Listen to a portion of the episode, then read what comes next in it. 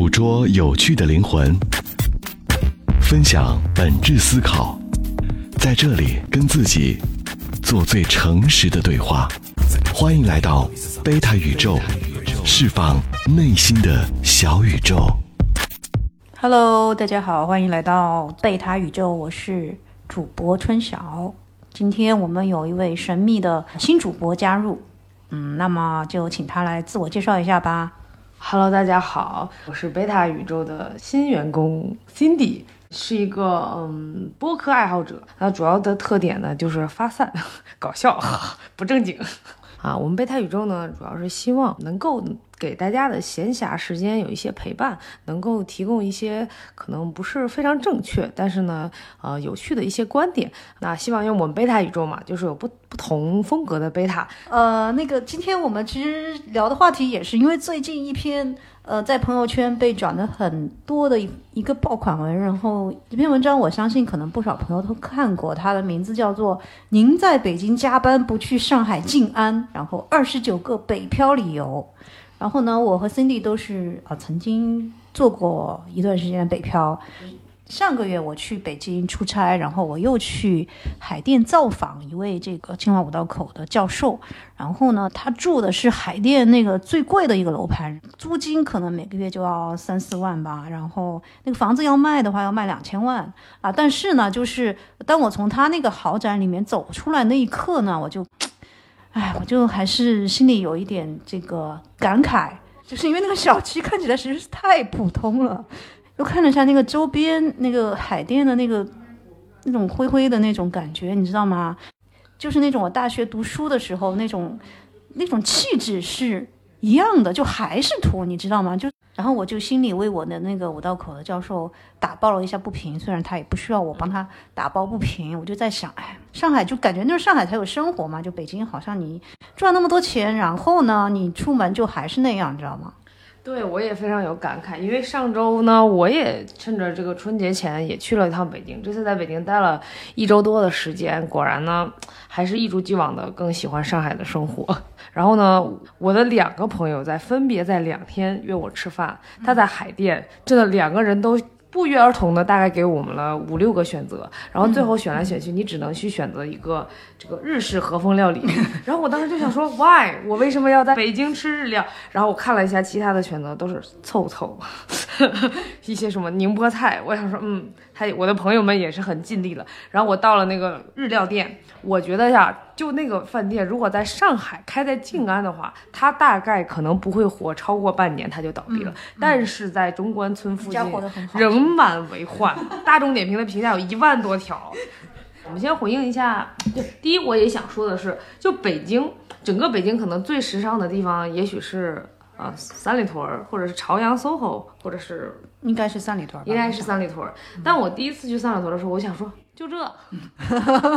跟我们成都的太古里，这简直是天上地下。啊，对对出插入成都软广。就是我也学习了一下，像北京是这种京圈文化，就是一种，它就是大圈子包小圈子，小圈子再包小圈子。如果你要在这里面生活的很舒适的话，你就要在不同的圈子里面支撑你，大家就是兄弟，我们就是伙伴，就会有人支撑你。北京叫京城，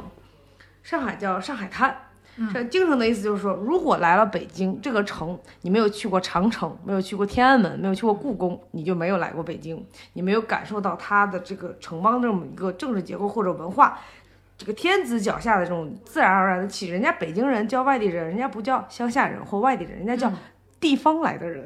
哦，这样的啊，哦，这个这个说法我倒第一次听说。感觉北京大家都很端着啊，上海就不是，上海它就很开放。那它其实也是一个移民城市，也不过也就两百年不到的历史。那由于它整个是这种受了这个国外的这样的一些影响和本地人。也不是说新上海人的这样的一些融合，它的文化就特别的包容。上海就是你来外滩看看，来前滩看看，然后呢，你不管是做什么，你都可以在这里面过得很很舒适。你一定会找到一个小圈子，或者你可以自己成为一个连接，跟与你相同底色的人，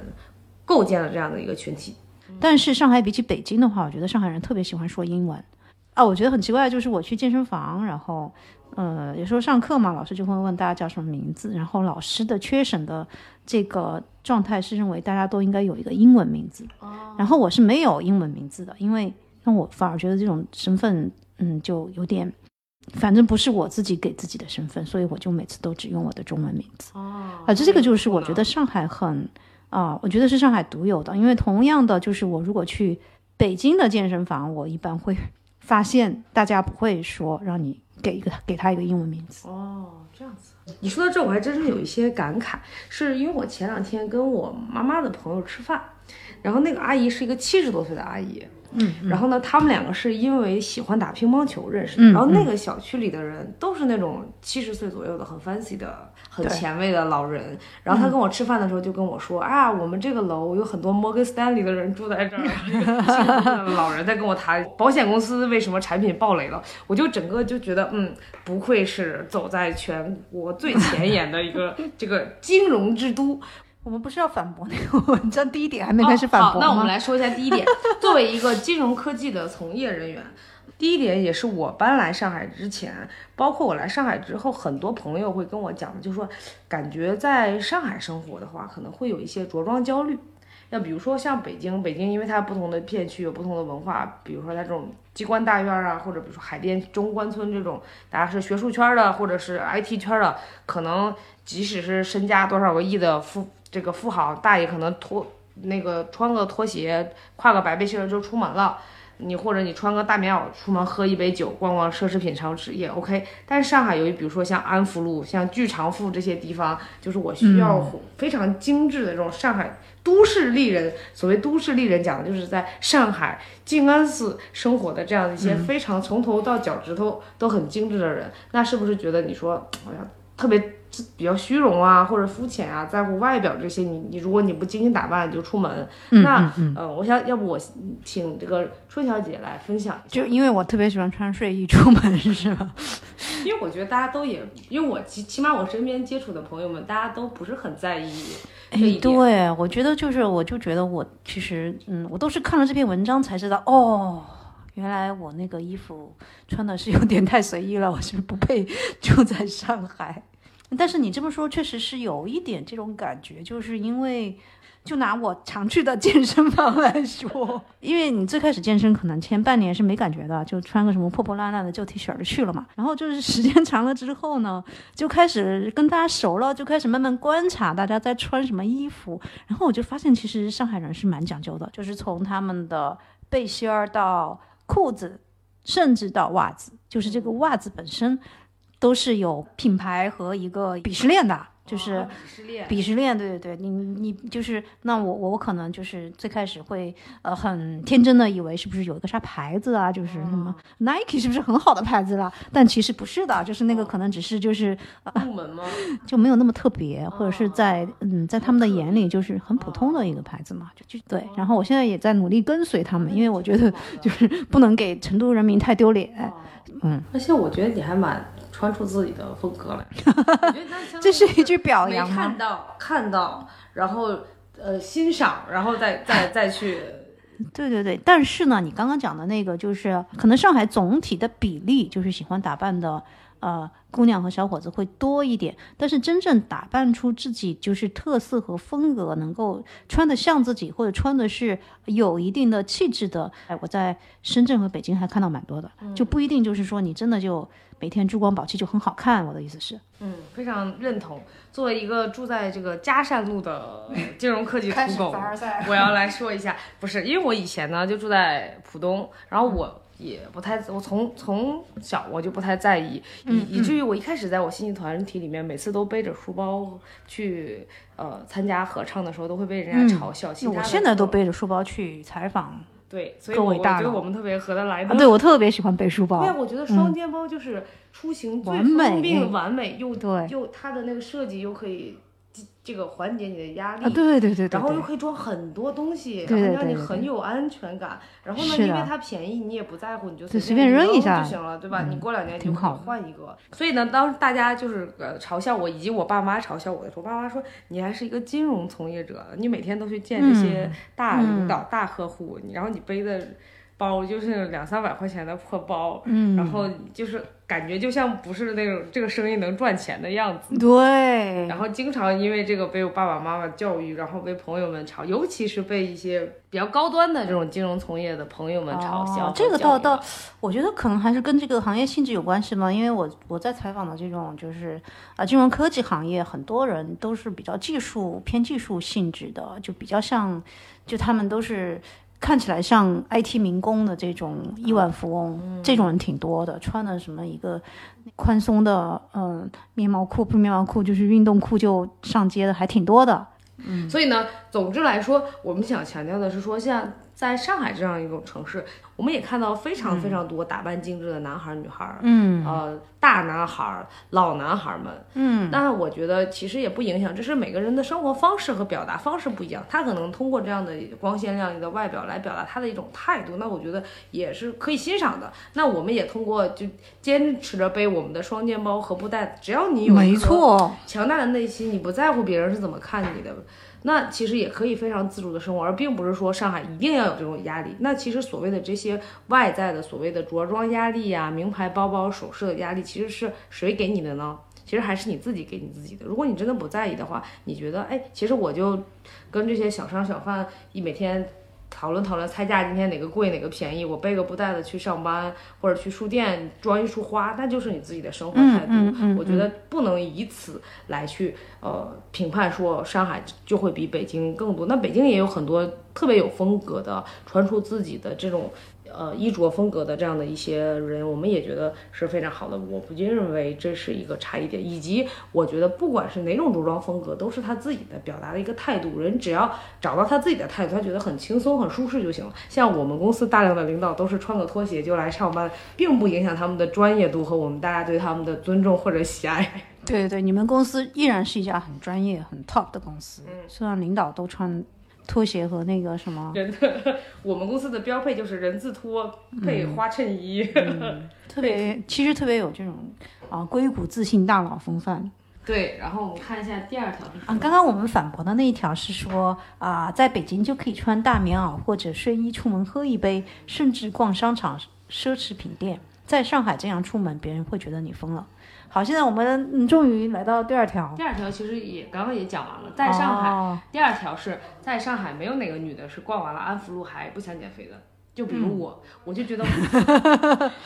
我觉得我起码以我的身材，应该还是能代表一部分女性的。我觉得就是、嗯、是的，呃，随着我我们国家的发展，尤其上海，它是一个非常多元和具有包容性，它不是讲讲而已的，就是你不需要说我要跟大家一样，或者你把自己框在那个 mini size 里面，你就是美的。美是多元，本身就是主观的。我不认为就是每个人都要去套到那个僵化的美。上海之所以美，就是它美而丰富，美而多元。我总觉得吧，写这篇文章的人一定没有在上海生活过超过两个星嗯，好像没有啊。对对对，他都都都是比较套路性的在在攻击我们上海。对，什么北京土的让我安心，北京有给土人生活的地方，潮人有集聚的地方，上海就哪里感觉他没有，去过张江，显然他没有去过张江，也没有来过我们还有。还有一个叫做闵行的地方。哦，那个地方还有真的是九亭踏实。哦，哦，九亭也是，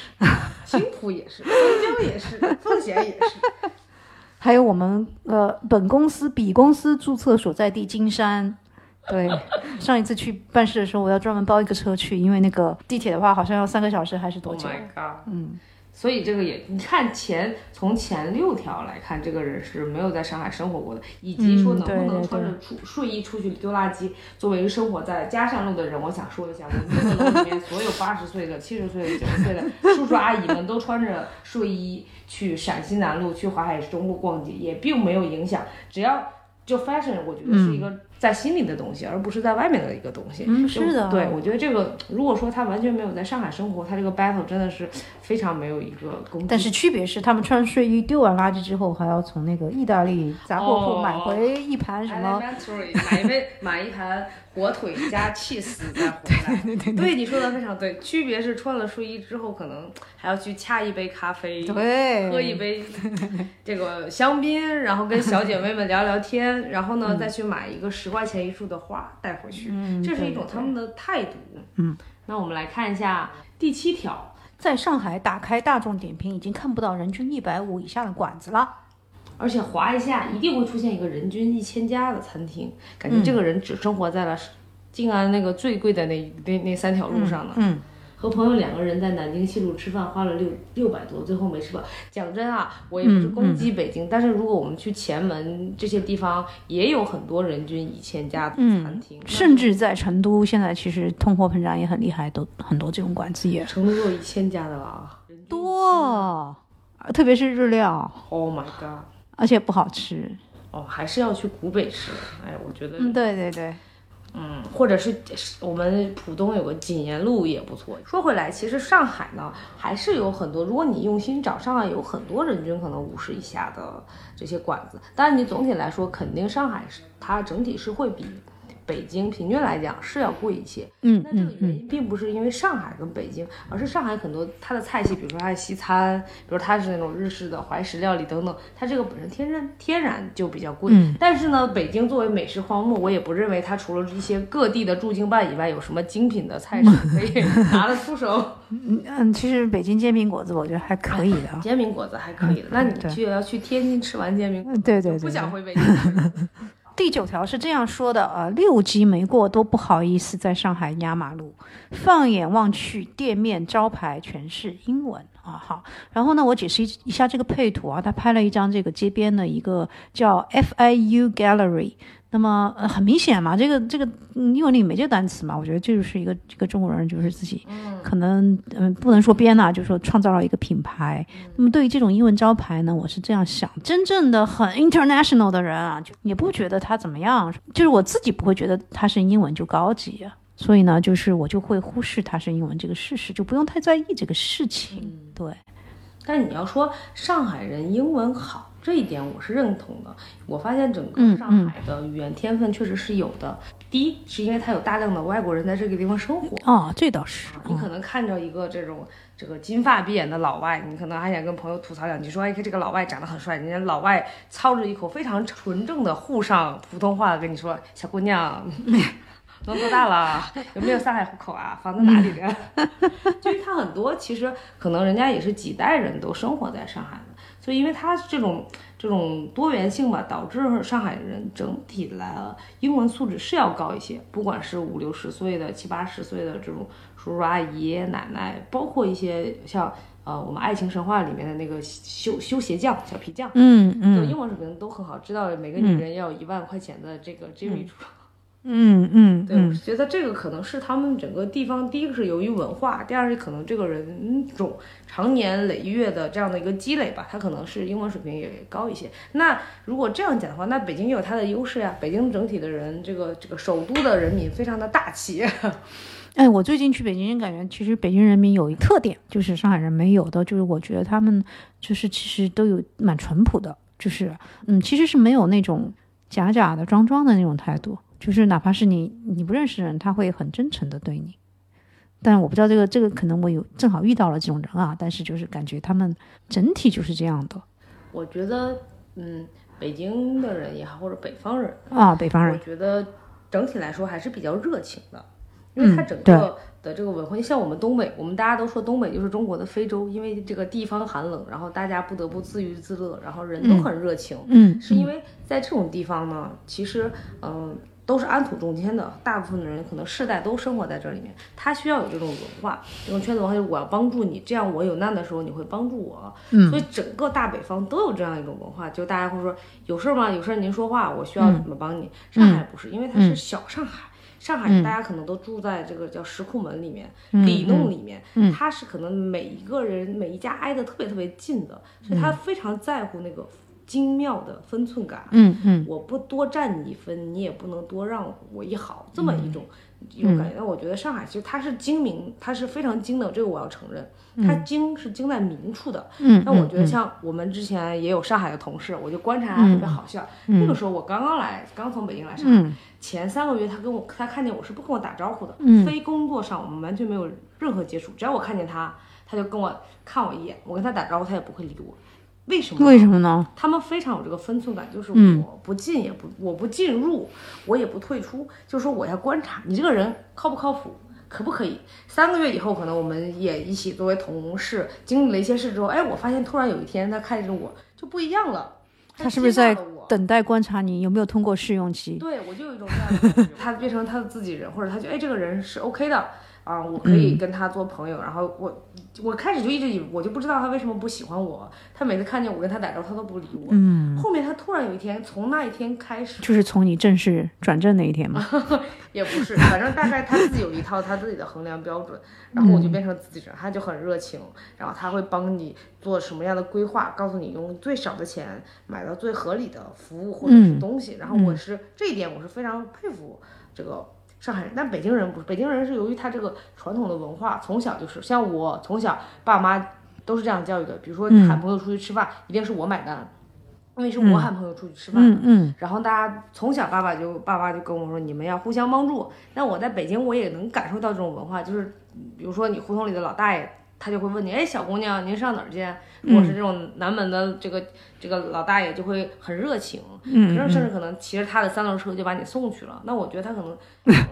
自然而然的就会有这么一种这种让人觉得心里面很舒适呢。嗯我刚刚从北京来上海的那一年呢，因为我的这个兴趣爱好比较广泛，我在北京和上海都有我们的合唱团的朋友。然后我北京的的朋友，我回北京出差，他就问我，他说你觉得上海好还是北京好？我认真思考了这个问题。嗯我说上海更多元、更灵活、更丰富，但是北京更有烟火气。嗯我觉得北京这个地方让人，它会让你的心更温暖，因为有一帮人，他只要把你接纳到他的圈子里面，你就有一种被呵护、被照顾、被看见、被在意的感觉。但是由于上海是一个整体的这样的一个文化，它就是分寸感非常强，嗯你会感觉到他对你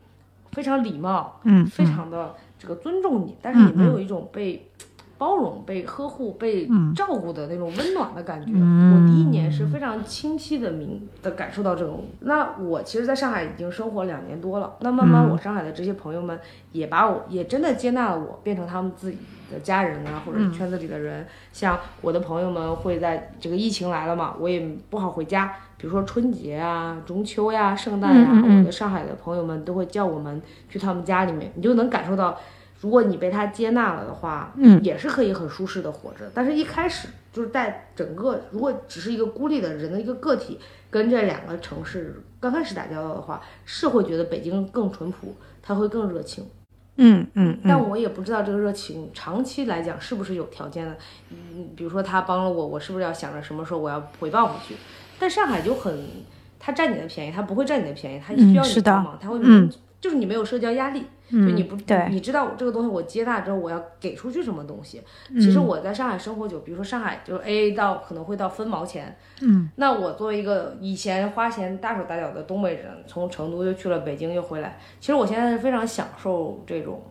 这种文化的。就是这种分得清、拎得清。上海要评价这个人脑子好不好，就会说这个人是不是拎得清。对，那我就觉得，其实分得清楚这种边界感，嗯，长期保持适中的人际关系，这种比如说同事啊、朋友，其实很舒适的，没那么累呗没有压力，你不用想。但是上，因为北京这种大圈子跳小圈子，一个圈子和一个圈子重叠，这种，有的时候就不知道自己要摆在什么位置的话，那这种其实也是会很内耗的。嗯啊，我这这个是我觉得我自己的一些感受。我觉得十三条我们要重点来讨论一下，就是说北京几乎每条路都有自行车道，骑车不会有问题。上海很多地方不能骑自行车，一骑就罚款。我就被罚过好几次，好像。哇，我被罚了三次。你是罚五十吗？还是多少？我每每一年差不多都会被罚两次吧。嗯，是呃是这样的，首先我是一个自行车爱好者。嗯嗯啊，我昨天在这个 C 扫喝咖啡，然后人家就说最新一。最新这一代的上海年轻人的运动是什么呢？是骑着车去玩飞盘。所以你专门买了一辆自行车吗我？还没买呢。听到广播的那个要给我买自行车的朋友，这个这句话就是说给你的，什么时候带我去？还有人给你。买自行车，你这这可以啊。然后呢，但是呢，上海的这个交通规则在自行车这方面，我真的不是很能够理解。反正我每年都会被罚，就是尤其是我们浦东世纪大道和杨高中路，嗯，基本上每天都会有一堆交警专门来罚。对对对对，反正我是就是因为逆行被被罚款被抓住了。我在南京东路、南京西路、杨高中路啊，因为还有还有一些路是没有自行车道的。对，然后但是我也想骑呀，对对所以我就骑了呀。对，然后这个时候就要装老外，我以前就是装 为此还专门去学了一下日语，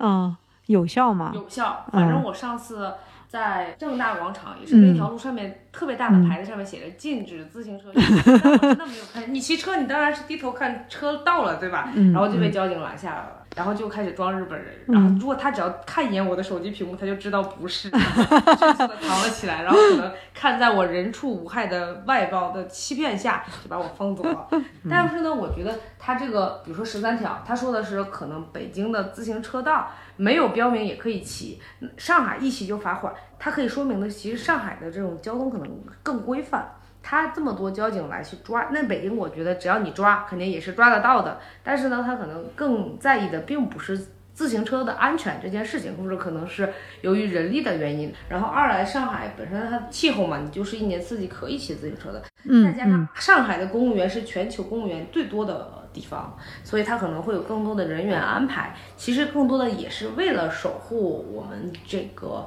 呃骑行的一个安全吧。嗯，然后另外一个呃小数据是我之前也去专门去搜搜过的，其实上海外卖员的交通事故率是相比于其他地方都更低的，因为就是因为有这么多交警在查交通，嗯嗯，所以其实对他们其实也是嗯挺经常被罚款的，我看对到。对对，也、也是因此吧，我觉得他们可能的这个出现这种伤亡的几率也会更低一点，以及其实上海是一个非常适合骑自行车生活的地方。如果大家因为它是平的，如果你去过重庆的话，你就知道我们上海骑车的优势在哪里。如果是一个西南地区的朋友，他说他不会说不会骑自行车，他多半就是重庆人。对对对对对，哇，重庆那四十五度、三十度的大斜坡，真的是 非常的令人感叹。嗯然后呢，而且我要再吹一波上海的，嗯，请这个上海市政府看到了，给我们给我们贝塔宇宇宙打一些赞助这个赞助赞助费，对嗯虽然在上海生活呢，也还是要交很多税，可嗯是上海市政府是真的有好好的打理这笔钱，把这些钱放在这个民生上面。比如说，大家可以去看浦东的滨江大道、黄埔的这个外面的这个骑行跑道。嗯嗯，跑道都非常好，然后它整个城市建设，比如说每一个街道都有它的这种社区的活动室、健身房、什么舞蹈厅、老年大学，各个都都嗯，还有上海公共厕所特别干净。对，工作特别干净，然后还有那种这种什么人才公寓都做的特别好，就觉得哎，如果我一定要交这么多钱嗯的话，那上海你就觉得，嗯，他真的有好好花我们的税金，而且上海真的呃关注我们贝塔宇宙，可以找我给大家发几个上海精品的骑行线路图。嗯，这个要收费吗？嗯，这个这个不收费，但是它你关注，然后你再拉两个朋友关注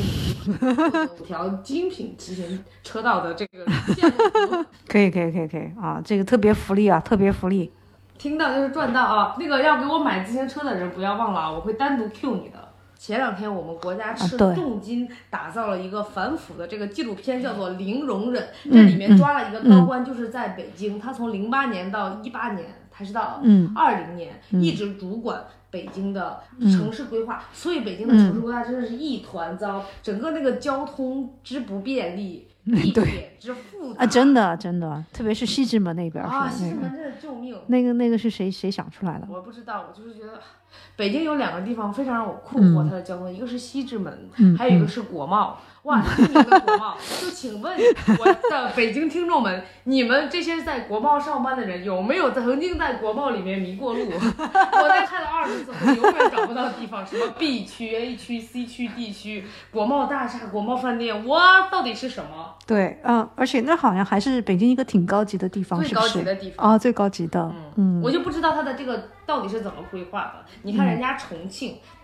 这么魔幻的一个城市，人家的这个交通都比北京的交通要好得多，而且北京的交通经常会从二号口出来，外面绕一圈，然后再从三号口下去去转另外一条线。城市规划是非常分散的，这个是我一定要没有，他他他不是给人规划的，啊，对，他不是给人规划，嗯对这话对对。第一，我曾经在夏天的时候在南锣鼓巷，由于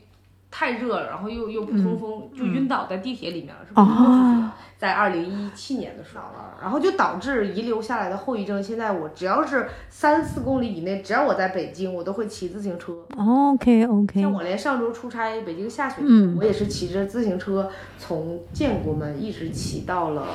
朝朝阳 SOHO 还是什么，嗯但我就就是放弃了，就是我已经放弃了。尤其来了上海之后，感觉整个上上海，你从脚踏进去的那一步起，不管是你在机场、火车站还是地铁站，它都有非常清晰的这个路线的指引。对，那个标志标志牌捕捉有趣的灵魂我看看不懂。分享本质思考，八条还是二十条？在这里我跟自己规划得非常的清晰做最诚实的对话朋友们说，如果以后有钱了，要不要买车？我们觉得其实你在上海完全没有这个必要，因为它真的地地铁规划的非常科学和规范，然后也没有北京那么堵。嗯，然后我有一个朋友，哦，他是我们上海地铁二号线地铁的司的司机，他说我们上海地铁是全球最好的，这个运载量最大的，嗯这个流通性最好的地铁。那你们就太小看我们港铁了吧？然后我就觉得，嗯，反正整体来说，嗯，上海的城市规划是很好的，嗯呃当然香港肯定也还是很好了。嗯嗯，香港港铁还是挺不错的，嗯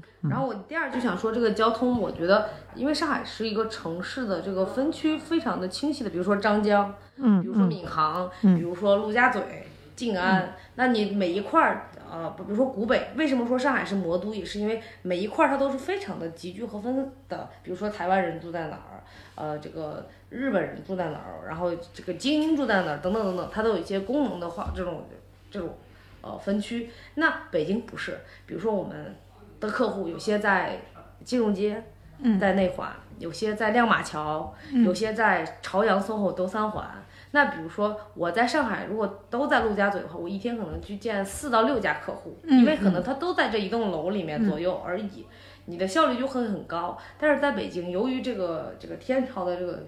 这个这个交通之便利，可能一天就能见两个，可能东边跑一趟，西边跑一趟就结束了，就是非常的不便利。为什么就不能够把这些东西规划在一起？所以我那天看了《零容忍》之后，我终于知道到底是谁把这规划成这个样子。所以我们要支持国家反腐。对嗯是的，我认真学习，我觉得做讲讲的特别好，嗯嗯，坚持的、坚定的拥护党的号召。对对对对对对对。接下来我们第十九条，那这位吐槽的同学说呢，北京的易通行比上海大都会好用，然后上海地铁口扫码口太小了，而且在上面二 维码对不齐就出不了站。这个问题我倒没有遇到过，啊，这个问题我也我要来呃，分享一下。你来分享一下，因为我经常出差嘛，然后呢，我经常推箱子，这个我要客观来讲嘛，就是北京跟上海的设置是不一样的。北京它是一个这种伸缩收缩的一个关这个关卡，你扫码之后，它它就那个黄色的牌就缩进去了，你的行行李箱就推进去了。但是上海是推铁杆子的，如果你堆大的行李箱的话，其实是不太方便的，你要把那个行李箱放下来再推。但是大多数呃这些这些年新建的这个地铁口，它都会专门设一个叫做大宗行李的一个出入口，其实解决了这个问题。第二呢，我要来重点的针对这位网友说的，北京的一通行比上海的这个 Metro 大都会好用这一点，它绝对是没有用过。上海的 Metro 大都会好用到什么程度呢？这两个 A P P 我都有，而以及我生活在大量在北京挣扎的朋友们，他们的手机里面一定会有一个 Metro 大都会的情节，一定会也会有一个 A P P 以备不时之需。呃，如果大家打开这个 A P P，大家就会看到这个呃上海的大都会里面还有很多上海的这种文艺活动的一些链接。更重要的是说，它会跟比如说云闪付啊、中国银联去做各种各样的优惠的这样的一些活动，你可以买套餐，以及呢，你就。不用下载其他城市的交通 APP 了，其实你是在 Metro 大都会上面是可以开通各个城市的，比如说你用苏州，对你用苏州、杭州、北京，就相当于是说我的上海大都会可以在北京也可以通行。那也不知道这个易通行到底是不是除了在北京，还可以在别的地方通行呢？但是我现在因为已经用上了用上了高级的那个 Apple Watch 进进入地铁站，所以我已经对这些人间人间的这种交通 APP 都已经已经呃，他们已经离我的世界很远了。对，说明一下。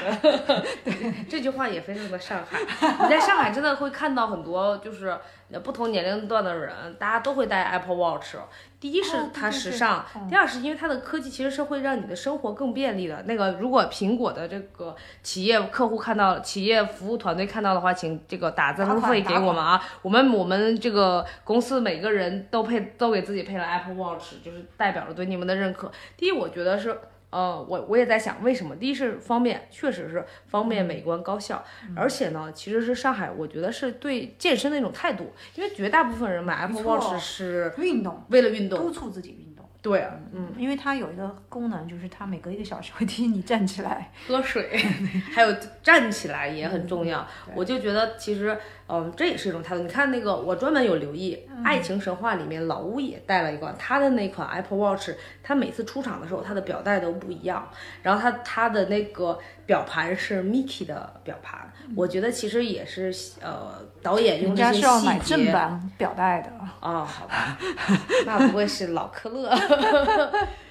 嗯，那我觉得拼多多也很香呢。然后关注我们，我也可以给大家分享一些拼多多十块钱以内的优质表带。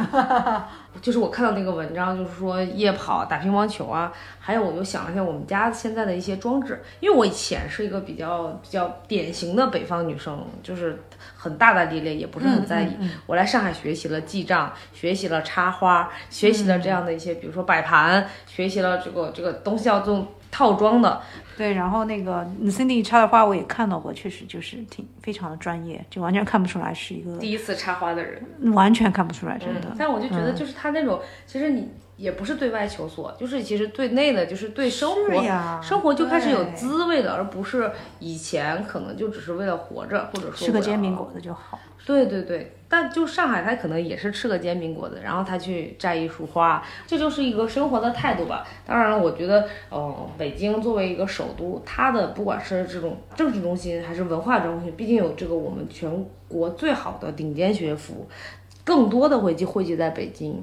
也是非常重要的。我们嗯也曾经在北京得受到了很多的这种文学上的、艺术上的熏陶。然后呢，我们也不是一棒子打死就说整个北京不太好，但我们只是针对于。什么上海、北京的这二十九条，然后作为一个两地都生活过的人，我们来分享一些自己其他的这样的一些观点吧。啊，总而言之，呃，首都有首都的好，魔都有魔都的妙，大家都很好。我们来重点的来回回应一下第二十三条，这一条是怎么写的是？啊，北京男人更多，直男也是，高个儿男男也是。也是。对啊，这个我就是想作为一个成都过来的，都视角，对，来成都视角来讲一下呢，我们嗯，成都有非常优质的暖男 和各种小妖精，也是很有意思的一个存在。那北京呢？男人更多，我不觉得是一个优点的。首先，这个嗯北京男人更多 这六个字，我就觉得，嗯，但是说到这给我一个启发，我来给分享一个案例。啊。我有一个好朋友，也是你的校友，然后呢，他之前在他们这个这个国内高质量交友平台上发那个征友帖，嗯，然后呢，就很多优质的北京男人和上海男人硬硬铁，因为他其实两地都可以嘛。他现在是在北京生活，然后北京男人哇，那倒是高个儿的很多呢。北京男人真的非常的直男，也非常的直接。相当相对来说啊，他的这种应聘的人里面呢，北京男人就非常直接，可能就会带他去吃饭，吃了饭就会给他发说，哎，你看这是我给哪个领导写的发言稿，是不是很酷？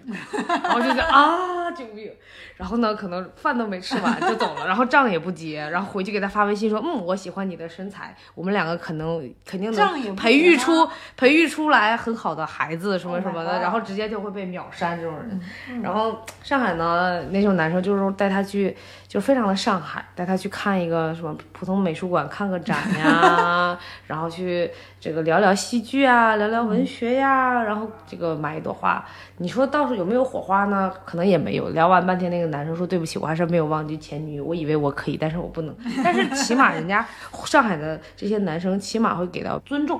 我觉得这一块儿可能是这些一精致的上海女人和上海阿姨把她教育的还是比较好的。尊重嘛，尊就是重这是很重要的。尊重女性，你把她当做一个人来看待，你都不说把她当做一个宝来看，你把她当做一个人来，好吧？就北京男人觉得，你看我可是有北京户口的北京男人，这个好那个好，然后我就觉得，嗯，好吧，引引周来就好了。嗯，那我们最终呢，呃，总结一下吧。我们这次也只是说分享一下我们自己的生活感受，并完全没有说这个北京不好或者上海特别好的这个意思吧。两边其实各有各的这样的一些优点，只是说对于我们自己在上海和北京都生活过的人来说，可能目前上海确实是一个更好的一个选择吧。当然，我也有很多北京的朋友告诉我们，北京总是让人有一些舍不得离开的理由吧。除了情怀，就是故宫。故宫当然了，作为一个博物馆爱好者，确实有非常好的精品和展，然后毕竟有人与人之间的烟火气，这是北京非常吸引我的地方。其实我觉得北京还有一个地方，还有一个特点是上海比较没有的，就是这种文化活动还更多一点。我记得我住北京的时候会去参加一些这种读书会啊，然后有一些哦，对的，呃这样的一些沙龙，这个我感觉上海是比较少的。嗯，因为我觉得城市最重要的是它聚集了什么样的人，这个是区分不同城市的一个特点。是的，是的就，北京，它关心文化的人，已经探讨这种可能更深一点的精神生活的人会多一点。刚刚介绍的那个相亲不太成功的朋友，他就是因为特别喜欢戏剧，喜欢文学，哦因为北京有怪不得。对，然后留在了北京，因为北京有各种各样的这种一这种文学沙龙、读书会、讨论会，比如说在嗯鼓楼下面专门就有那种大家这这种这个从业人员也好，爱好者也好，大家来读一个好的诗或者读一个这种呃戏剧的一个本子，我觉得也是很好。我也就在那种感觉蛮好。就很舒适，嗯，那这个我觉得我们未来我们可以在上海，我们我们这个贝塔宇宙，我们来组织，凭我们一己之力。把这个撑起来。对，我在北京的万盛书园买了大量的优质书，我们可以大家来分享一下。我们春节之后，作为我们贝塔宇宙的精品读者，我们可以来参加我们的这种呃读书会。嗯，对。那么就是我们希望在上海也能撑起属于我们自己的独特的一种啊有意思、有趣，然后也有一定深度的。的这样的一个小精社神的群吧，这样的一个精神的一个港湾吧，希望你能够在这里被看见、被认可，能够做自己，然后能跟这个世界产生更多更好的连接。对对对。那我们今天这期比较肤浅的这个。嗯相当肤浅，然后得罪了所有的 人群。潜在金主，请各位上海的金主爸爸。看在我们强烈的求生欲的份上，对我们好一点，千万不要取关，千万不要取关，然后私信我，私信我来获取各种线路图。那其实就是 Cindy 另外一个比较正常的身份是这个呃金融从业者。那我也是一家苦苦挣扎的金融的，嗯、头部媒体，头部媒体，也不算媒体吧，就是这种平平台啊。一个啊、我们其实都呃也是很碰巧，因为金融的关系相遇。但是我们这期播我们的播客节目呢，其实并不仅限于从事金融投资的人群，我们希望能够。嗯，通过这个内容呢，结识到更多有趣的小伙伴。如果大家认同我们的理念，或者是觉得我们聊的东西还比较有意思呢，都欢迎大家给我们留言，或者是加入我们。对成为我们的嘉宾。我们希望我们的贝塔小宇宙能够有更多有趣的小宇宙。好的，谢谢大家，这期先到这里，拜拜，拜拜。捕捉有趣的灵魂，分享本质思考，在这里跟自己做最诚实的对话。欢迎来到贝塔宇宙，释放内心的小宇宙。